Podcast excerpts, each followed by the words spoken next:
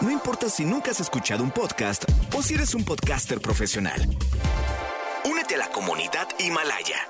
Radio en vivo. Radio en vivo. Contenidos originales y experiencias diseñadas solo para ti. Solo para ti. Himalaya. Descarga gratis la app.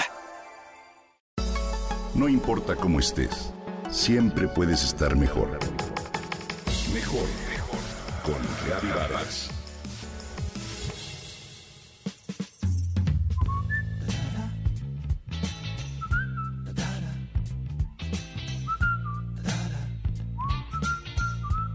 Cuando mi abuelo me regaló la colección completa de libritos de Mafalda, sentí que recibía un tesoro.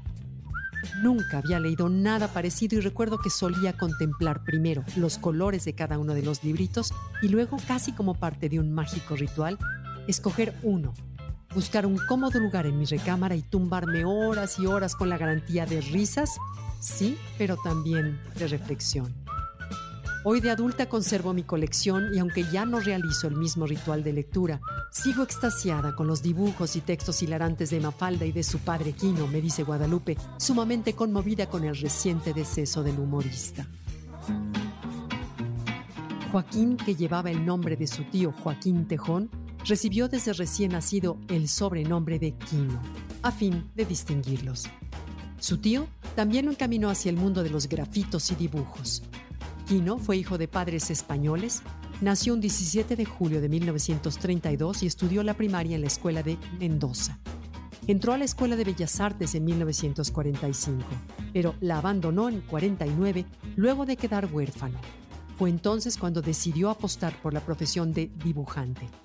A los 18 años de edad viajó a la ciudad de Buenos Aires con sueños por cumplir, pero presentó sin éxito sus dibujos en las redacciones de algunos diarios y revistas. En 1954 el semanario Esto le publicó su primera página de humor gráfico. El día que publiqué mi primera página pasé el momento más feliz de mi vida, afirmó Quino en una declaración que recoge su página oficial sobre su debut. A partir de entonces, pasó de planas locales a diarios nacionales y de ahí con su libro Mundo Quino, publicado en 1963, se volvió internacional. Y este es el mundo de Mafalda. Mafalda nació a partir de una campaña de publicidad que nunca salió a la luz y que pretendía la promoción del lanzamiento de una línea de productos electrodomésticos llamado Mansfield.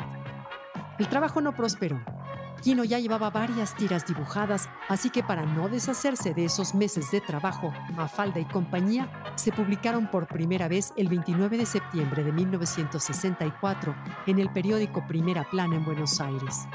Luego, esta pequeña niña de cuatro años de edad se publicó en las páginas de El Mundo y de ahí su fama se extendió más allá de cualquier frontera. Entusiasta de los Beatles, el pájaro loco y los panqueques, Mafalda se ganó la fama de ser contestatario.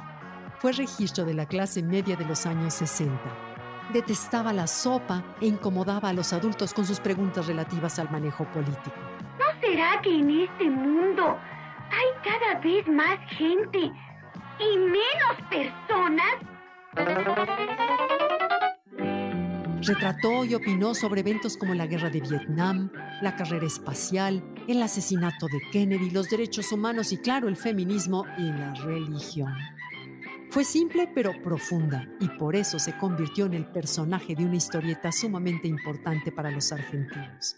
El nombre de Mafalda lo tomó del personaje de una novela de David Viñas llamada Dar la cara. Mafalda se publicó en 30 países. En 1977, Quino ilustró, a petición de la UNICEF, la edición internacional de la Declaración de los Derechos del Niño y un año después recibió el Trofeo Palma de Oro, la más alta distinción del Salón Internacional del Humorismo en Bordiguera. También fue elegido como dibujante del año en 1982 y recibió el premio Conex de Platino. En 1988 la ciudad de Mendoza lo nombró ciudadano ilustre.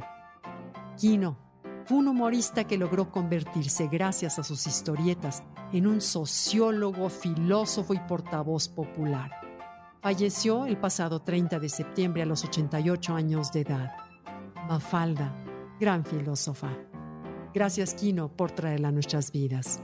Que en paz descanse. Me parece que no solo los países cometen los mismos errores en estos dos siglos últimos, sino que el ser humano tiene una tendencia a estropear lo que hace bien.